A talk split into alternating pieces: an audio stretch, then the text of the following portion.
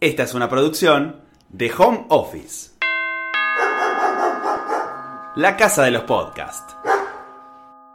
En el episodio de hoy vamos a hablar de las nuevas narrativas de la cultura digital. Vamos a identificarlas, saber cómo son y qué tienen de distinto a lo que ya conocemos. Sin dudas, existe una nueva identidad narrativa audiovisual para nuevas pantallas, que en la cultura digital las llamamos y las conocemos como narrativas transmediáticas. Estas nuevas narrativas ponen sobre la mesa el debate entre las fronteras entre el texto y el consumidor y el crecimiento de la cultura fan, y en cómo los individuos aprovechamos y combinamos las diferentes fuentes mediáticas de la cultura contemporánea. La narrativa transmediática se refiere a una nueva estética que encontró condiciones ideales de reproducción en sociedades como las nuestras, marcadas por la cultura de la convergencia. Es decir, que aprovechan lo mejor de cada plataforma para expandirse y generar una experiencia mucho más completa que sin dudas se logra cuando los usuarios participamos activamente en la construcción de un universo narrativo. Una nueva narrativa, una narrativa transmediática, no puede contarse en un soporte único o en un único medio de comunicación. Una nueva narrativa, de las que estamos hablando en este episodio, se vale de todos los medios posibles para narrar la historia. Entonces, ¿cuándo una narrativa es transmediática? Cuando la historia que se está contando cruza a otro lenguaje, a otro soporte. Si bien podemos encontrar distintos niveles de profundidad, en este cruce de un lenguaje a otro, el más famoso es el llamado basado en, que son versiones que tienen márgenes de libertad para la creatividad más ligeros y también suelen incluir cambios importantes en la historia original, manteniendo las ideas principales fijas, principales fijas. Otro de los principios de las narrativas transmediáticas es que lo que el productor no sabe, no quiere o no puede hacer, lo harán los fans. Acá entra a jugar lo que podemos llamar universo mediático, más conocidos como fandoms. El fandom entendido como un sujeto activo de la comunicación que le da vida y continuidad a estas historias. La audiencia fandom es prosumidora, es decir, no solo consume la historia y es espectadora, sino que también produce contenido alrededor de esa historia.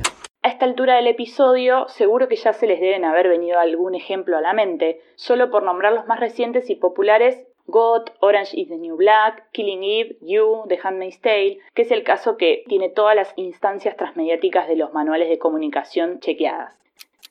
Gracias al fandom y a este universo mediático que les hablaba, podemos etiquetar como caso de éxito a The Handmaid's Tale.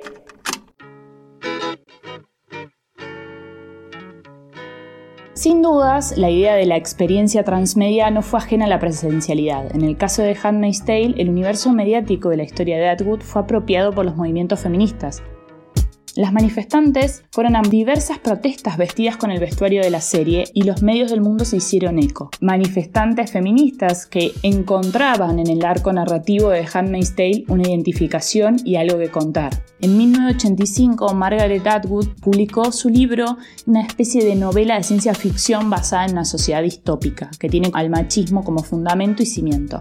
En 2017 se publica la serie basada en la novela de Atwood, como dije al principio, es una instancia transmediática de un libro, una novela editada, pasa al lenguaje audiovisual.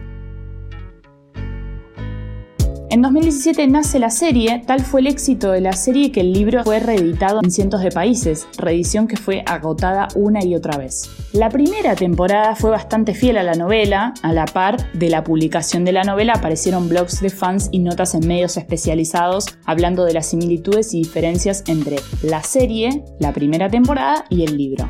El hito dentro del fandom fue en 2018, cuando se estrena la segunda temporada, también basada en la novela, pero con muchos más espacios libres dentro de la historia, que fueron creados por los autores de la serie. En paralelo, en redes sociales y medios especializados, se le pedía a Atwood que escribiera la secuela de The Handmaid's Tale, esa primera novela escrita en 1985.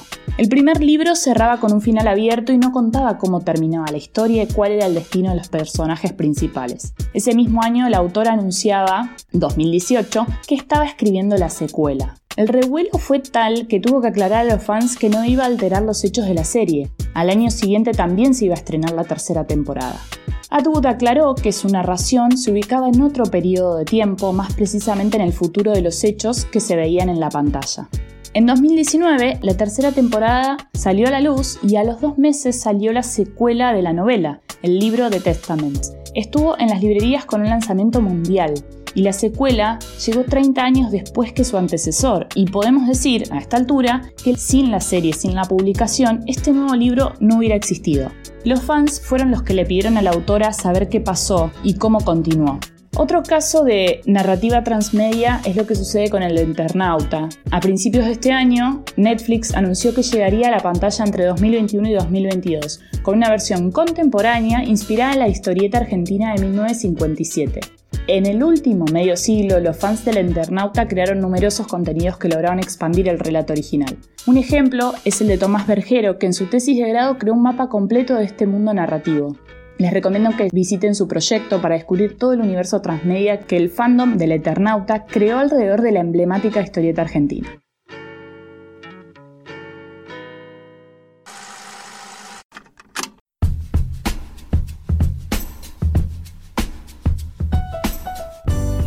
Esto fue Bestiario Digital, un podcast pensado para abrir la caja negra de la cultura digital. Si tienen comentarios, se quedaron con dudas o nos quieren enviar un meme o el mensaje que quieran, lo pueden hacer en el Instagram arroba homeofficepodcast y para los fans del mail está homeofficepodcast arroba gmail.com. Mi nombre es Luz Botani y será hasta la próxima. será hasta la próxima. Será. Será hasta la próxima.